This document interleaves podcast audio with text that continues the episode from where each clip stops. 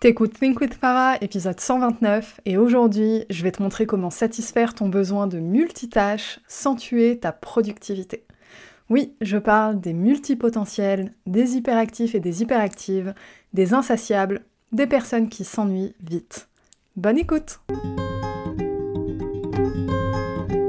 T'es entrepreneur, t'as de l'ambition, mais t'as du mal à dépasser tes peurs et tes croyances limitantes, t'es au bon endroit. T'as envie de vivre une vie d'abondance, te libérer du regard des autres, assumer ta volonté de gagner de l'argent et incarner pleinement ta puissance. Et clairement, t'en peux plus du syndrome de l'imposteur, d'un mauvais rapport à l'argent ou de la peur de l'échec. T'es prête à gérer ton business comme un vrai business et pas comme un side project. T'es prête à ce que l'argent coule à flot dans ta vie. Moi, c'est Farah de Think with Farah, mentor, formatrice business et coach holistique.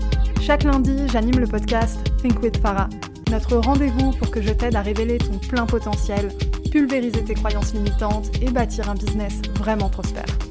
Ma spécificité, c'est mon approche holistique. Je crois profondément que ton business ne pourra pas se développer sans toi. Ici, je t'accorde l'importance que tu mérites. On parle stratégie business, loi de l'attraction, bien-être, santé mentale, marketing, mindset, tout ça au même endroit. Ah, et puis si t'es neuroatypique, c'est un espace inclusif pour toi.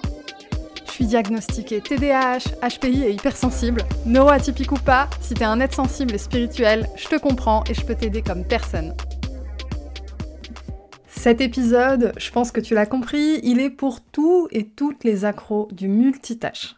Les gens qui, comme moi, voient partout que pour être productif ou productive, faut être monotâche, ne faire que du monotâche, passer d'une tâche à l'autre seulement quand t'as fini, mais qui ne peuvent pas s'empêcher de faire du multitâche parce que ça les stimule et même qui ne comprennent pas pourquoi partout on voit que pour être productif, faut faire du monotâche, alors que dans leur expérience, dans ton expérience peut-être, eh ben tu te rends compte que quand tu fais du multitâche, eh ben tu deviens une bête de productivité.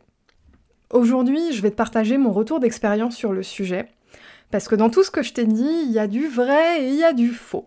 En fait, il y a un petit twist pour réussir à maintenir ton désir de multitâche tout en étant réellement productif ou productive.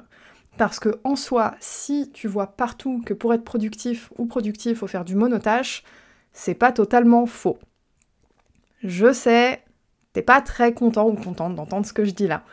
Mais c'est pas totalement faux. Il y a juste voilà, une façon de faire, un twist qui fait que tu peux et jouer avec ton cerveau pour faire en sorte qu'effectivement tu sois productif ou productive à fond, et en même temps satisfaire ton besoin de stimulation.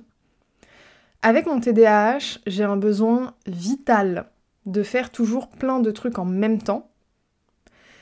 Et en même temps, si je fais plein de trucs en même temps, eh ben j'accomplis rien du tout parce que je suis overwhelmed as fuck. Parce que le problème, c'est que à cause de mon TDAH, eh ben faire plein de trucs en même temps, c'est le meilleur moyen de ne rien faire du tout. Le problème, c'est que si je me mets un projet où je me dis, eh ben, je vais respecter ce fameux monotage dont tout le monde parle, tous les kings and queens de la productivité, eh ben, je ne vais même pas me mettre en mouvement.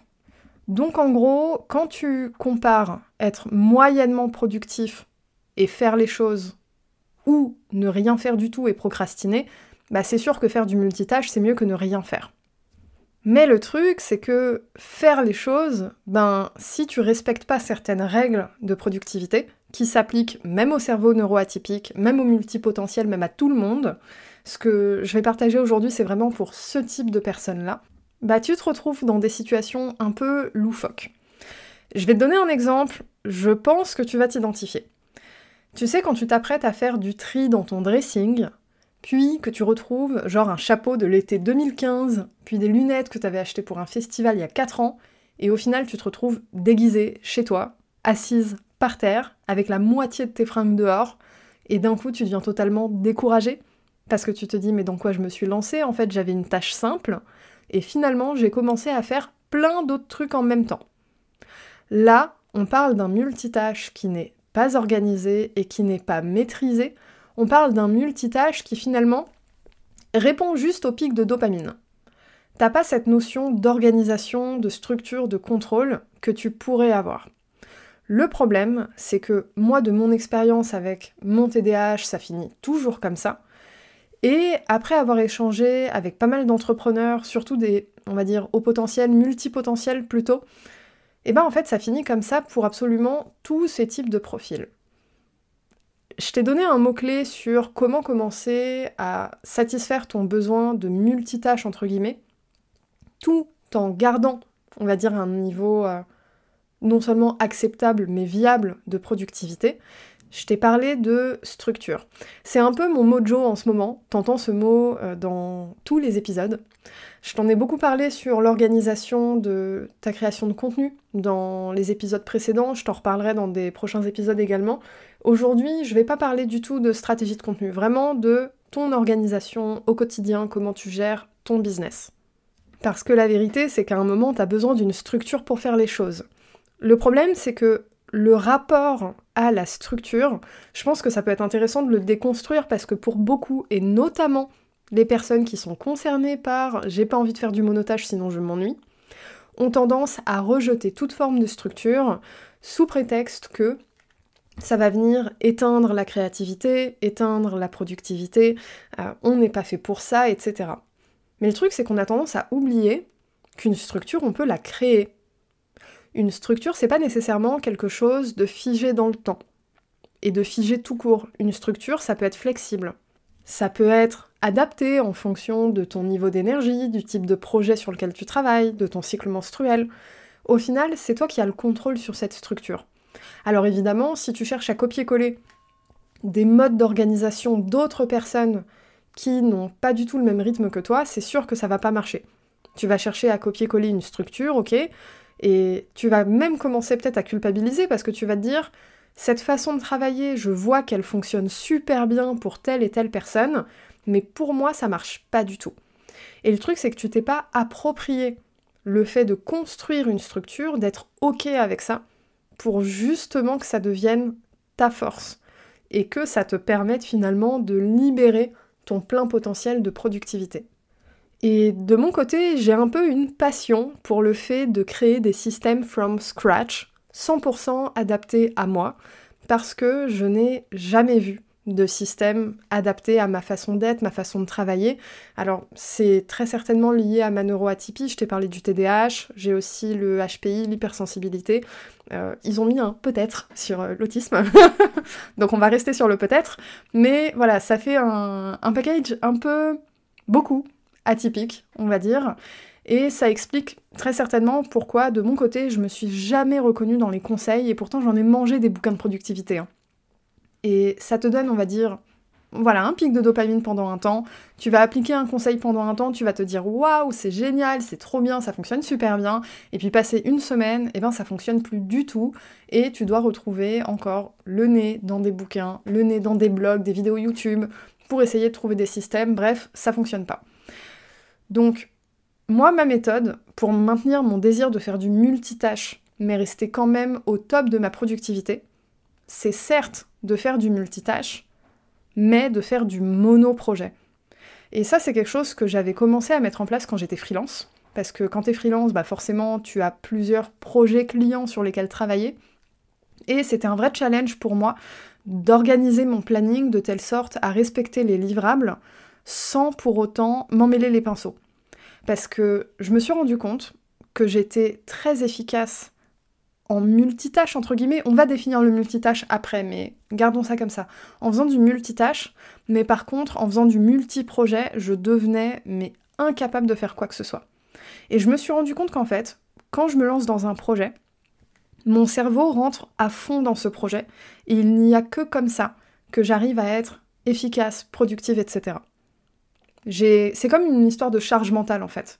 Si je dois switcher d'un projet à l'autre, je vais pas switcher juste d'une tâche à l'autre. Je vais vraiment m'approprier le projet dans sa globalité pour ensuite être capable de faire une tâche. Je sais pas si c'est si, clair, mais tu vois, quand tu dois par exemple euh, créer un, voilà, un post ou une semaine de post sur Instagram, et qu'après tu dois switcher sur de l'administratif. Ben, pour toi ou voilà, pour quelqu'un d'autre, ça va peut-être être juste OK, bah je vais rédiger mes posts et puis ensuite je vais faire mon administratif, genre ma déclaration URSAF ou que sais-je. Mais pour moi, je vais voir chaque chose comme faisant partie d'un tout qui est beaucoup plus grand. Par exemple, euh, ma semaine de contenu sur Instagram, je vais me dire, ok, cette semaine, elle s'insère dans telle stratégie, cette stratégie, c'est pour servir tel objectif, parce que je vais sortir tel projet, ou je veux faire la promotion de tel épisode de podcast, etc. Donc je vais forcément penser à toutes les autres tâches qui vont avec, et il y a de quoi être un peu overwhelmed, être un peu dépassé émotionnellement. Donc si je mets toute cette énergie là-dedans, après je vais pas réussir à switcher pour de l'administratif. Parce que, admettons, faire une déclaration URSAF, c'est pas juste faire une déclaration URSAF. Dans ma tête, je vais voir le projet dans sa globalité en me disant ok, faut que je mette le nez dans mes comptes, il faut que j'ouvre mon tableau Google Sheet où j'ai euh, la liste de tous les montants qui sont rentrés, à quelle date, euh, le pourcentage que je dois réserver pour euh, mes paiements de cotisation, qu'est-ce que j'ai mis de côté, qu'est-ce que j'ai pas mis de côté, etc., etc. Et en gros, derrière chaque tâche, il y a un projet plus grand. Et le truc, c'est que pour moi, l'erreur que font beaucoup de personnes qui ont besoin de, ce fameux multitâche, c'est ne pas conscientiser ça. Et c'est chercher à accomplir plusieurs tâches de plusieurs projets différents dans la même journée, voire dans la même demi-journée, voire dans la même heure. C'est pas possible en fait. Et là, c'est normal que finalement le multitâche, ça peut pas marcher. Parce que l'effort mental que ça te demande, mais en fait, il est monstrueux. Moi, je me suis rendu compte d'un truc, c'est que je travaillais de façon ultra efficace quand je focus sur un projet unique pendant plusieurs jours, voire plusieurs semaines. Donc c'est ça du monoprojet. C'est pas euh, une demi-journée je fais ci, une demi-journée je fais ça. C'est essayer de faire en sorte que pendant plusieurs jours, tu ne travailles que sur un type de projet. Et ce type de projet va forcément avoir plusieurs tâches dedans, alors l'idée, c'est d'essayer de respecter, entre guillemets, cette notion de monotâche. Donc par exemple, tu vas avoir une tâche euh, de rédaction, une tâche de design, une tâche de programmation, euh, une tâche de stratégie, etc., etc. Et ça va être essayer de pas tout mélanger. Le truc, c'est que parfois, pour réussir ce projet, bah, tu as besoin de mélanger les tâches. Tu as besoin, en fait, c'est une façon de travailler, on appelle ça une méthode agile. La méthode agile, c'est une façon de gérer un projet de telle sorte à découper un projet en sprints, en, va dire, grosses étapes. Et chaque grosse étape comprend plusieurs types de tâches. Et ces mêmes types de tâches, bah, tu vas retrouver les mêmes euh, au sprint 1, au sprint 2, au sprint 3. Imagine ça comme si tu avais un entonnoir. ok? Ton entonnoir, c'est ton projet. Au début, tu commences large, tu as plein de petites choses à faire, etc. Et puis petit à petit, tu arrives vers ton objectif final, ok? Est-ce que, à ton avis, c'est mieux de faire toute ta création de contenu, puis toute ta stratégie Bon, l'inverse, on va dire. Est-ce que, à ton avis, c'est mieux de faire toute ta stratégie, puis toute ta création de contenu, puis toute ta promotion, puis tout ton démarchage éventuellement, etc. Ou est-ce que c'est mieux de faire un peu de chaque à chaque fois, de valider que c'est bien uniforme, que c'est bien cohérent, et ensuite de passer à l'étape suivante, ou rebelote, tu fais un peu de chaque histoire de t'assurer que tu restes cohérent, cohérente dans ton projet, que ça reste aligné à ta vision, à tes valeurs, etc. et ainsi de suite. C'est ça en fait la vision entonnoir, la méthode agile, euh, t'appelles ça comme tu veux, tu vois, c'est le fait vraiment de travailler par étapes en fait. Et travailler par étapes, bah, ça te demande forcément de faire plusieurs tâches. Alors c'est sûr que tu les fais pas nécessairement en même temps. Euh, si pour toi le multitâche c'est passer d'une tâche à l'autre toutes les 2-3 minutes, ouais, à un moment, le multitâche comme ça, ça peut pas marcher. Mais si c'est faire plusieurs tâches dans une même demi-journée, par exemple, bah en fait, c'est hyper cohérent parce que le fait de faire ça, ça va t'aider à voir ce qui va et ce qui ne va pas dans ton projet au bon moment et pas à la fin.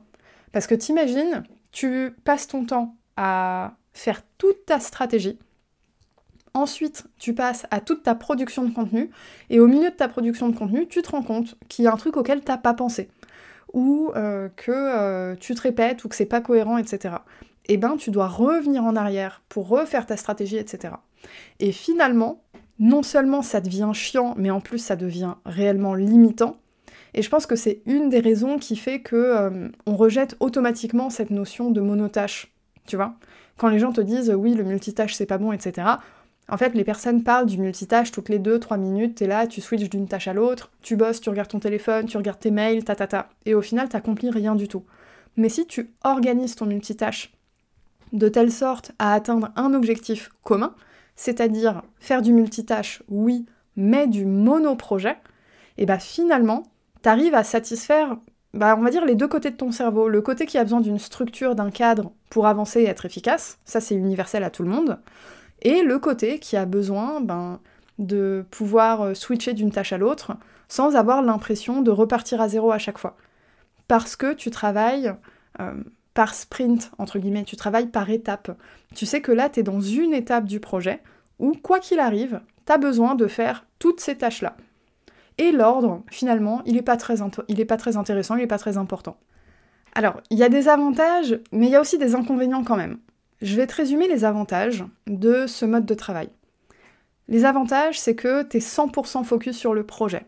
C'est-à-dire que même si tu es en train d'accomplir une petite tâche, eh ben en fait, tu vas moins avoir tendance à procrastiner parce que tu sais tout de suite dans quoi ça s'insère.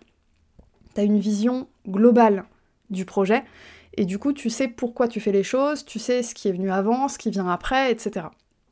Et donc ça te permet finalement d'avoir une productivité maximum. Parce que si le projet te nourrit, te fait kiffer, bah c'est normal que tu as envie de mettre le nez dedans. Donc ça, c'est les avantages. En inconvénient, par contre, ben, c'est l'incapacité presque totale de faire une tâche pour autre chose. Même la plus banale, genre envoyer un mail à cause de ce fameux hyperfocus dans lequel tu rentres. Alors, ce fameux hyperfocus, j'ai envie de dire un petit mot dessus. Il y a une spécificité vraiment neurologique pour les personnes qui ont un TDAH. Euh, si c'est le cas pour d'autres personnes qui ont un trouble neurodéveloppemental, j'avoue que je ne sais pas. Je sais par contre pour les TDAH que l'hyperfocus, c'est un mode où euh, tu es tellement focus sur une tâche et ou un projet que tu perds de vue tout le reste. Et tu deviens vraiment incapable de checker tes mails et parfois tu oublies même de manger, aller aux toilettes, etc. Donc c'est un vrai hyperfocus mais sans rentrer dans cet extrême-là. Même pour les personnes qui ne sont pas neuroatypiques, bah à un moment c'est chiant qu'on te sorte de ton hyperfocus. Ou de ton focus, appelons ça comme ça. T'imagines, t'es concentré sur un projet, t'es dedans, t'as ça vibre, tu vois, t'as ton énergie qui monte, tu sens que ça te fait kiffer, t'as ta musique préférée, ta boisson préférée, etc. Et là, il y a quelqu'un qui vient te taper sur l'épaule pour te poser une question sur un truc qui n'a rien à voir. Bah c'est normal que ça te coupe dans ton élan. Pourquoi je le mets quand même en inconvénient C'est que à partir du moment où tu fais de ce mode de travail ton mode de travail au quotidien, tous les jours, ton niveau de tolérance au changement de projet, il va diminuer parce que tu vas te rendre compte à quel point tu es efficace et surtout à quel point tu kiffes. Parce que si tu es efficace, c'est pas juste parce que la méthode en elle-même elle est efficace. C'est parce qu'elle te permet, elle t'autorise de te mettre à fond dans un projet mais à fond émotionnellement, pas juste en termes du travail que tu fais. Ton, esprit, ton espace mental, tout est drivé sur un objectif unique. Et ça, forcément que ça t'aide à libérer ton potentiel, ta créativité, ta vision stratégique et même ton pouvoir d'attraction en fait par rapport aux objectifs que tu as envie de, de, générer, tu vois. Donc, c'est le revers de la médaille. Le revers de la médaille, c'est que bah, forcément, tu auras de plus en plus de mal à passer d'un projet à l'autre. Mais chaque projet que tu fais, eh ben, tu le feras à fond. Et ça, ça inclut même les projets que tu n'aimes pas. Euh, de mon côté, ça va être par exemple euh, tout ce qui touche à l'administratif. voilà, tu as un dossier en cours, tu dois contacter telle autorité locale, puis euh, faire le point là, faire telle déclaration, etc. etc. C'est plein de petites tâches. Eh ben, je vais me dédier plusieurs jours où je ne vais faire que ça. Plutôt que de me dire j'aime pas ça, donc je vais me récompenser avec des tâches que j'aime à côté. Ça, c'est quelque chose que j'ai déjà essayé, je t'avoue, ça n'a pas du tout marché. Je vais me dire, ok, je ne vais faire que ça, je vais me donner tant de jours, et finalement, en faisant ça, j'accomplis beaucoup plus facilement mes objectifs. Alors certes, comme c'est des tâches que je n'aime pas, je me prends un peu plus de temps que prévu, mais on s'en fout, parce que mon espace mental, il est 100% dédié là-dessus, et j'ai plus la panique mentale de me dire oh là là, il faut que je fasse ça et ça et ça et ça. C'est souvent le cas pour les tâches que t'aimes pas, tu vois. D'un coup, il y a plein d'autres tâches qui te paraissent plus importantes. Donc, pour conclure, le multitâche tue la productivité, oui, sauf si tu le fais comme ça, c'est-à-dire avec la notion de monoprojet. Monoprojet par étape. Et oui, faut même que tu appliques ça aux tâches que t'aimes pas et aux projets que t'aimes pas. Parce qu'il n'y a que comme ça que tu vas les faire et que tu vas pas les procrastiner. Sur ce, on arrive à la fin de cet épisode. Si t'es arrivé jusque-là, c'est qu'a priori, ce conseil, il t'a été utile. Du coup, je t'invite à partager l'épisode à un ou une entrepreneur comme toi qui galère un peu dans sa productivité, qui a essayé d'appliquer plein de conseils qu'il ou elle a vus sur internet, mais où à chaque fois la conclusion c'est ça marche pas, je procrastine, j'en ai marre. Et si tu partages l'épisode en story, oublie pas de me taguer at thinkwithfarah pour que je puisse le repartager sur mon compte. Ah oui, et un dernier mot concernant la productivité, parce qu'on l'a pas dit aujourd'hui, c'était vraiment une approche de méthode de travail, mais la productivité, ça peut être une forme d'auto-sabotage. J'en ai parlé dans des épisodes précédents, mais vu qu'on est déjà à 129 épisodes, plutôt que de te faire remonter toute la liste et trouver les sujets qui t'intéressent, j'ai une masterclass qui parle des 7 piliers essentiels à maîtriser pour bâtir un business prospère. Et dans ces sept piliers, eh ben, je parle des croyances limitantes, des peurs, des blocages et de l'auto-sabotage. Si tu te reconnais et si tu as envie de reprendre le contrôle dessus, si tu sais que ta productivité, elle n'est pas juste là parce que t'as pas les bonnes méthodes de travail, mais qu'il y a un truc sous-jacent qui est un peu plus profond, je te mets le lien vers la masterclass dans la description de l'épisode. Tu as aussi accès dans ma bio Instagram, at thinkwithfarah. À la semaine prochaine!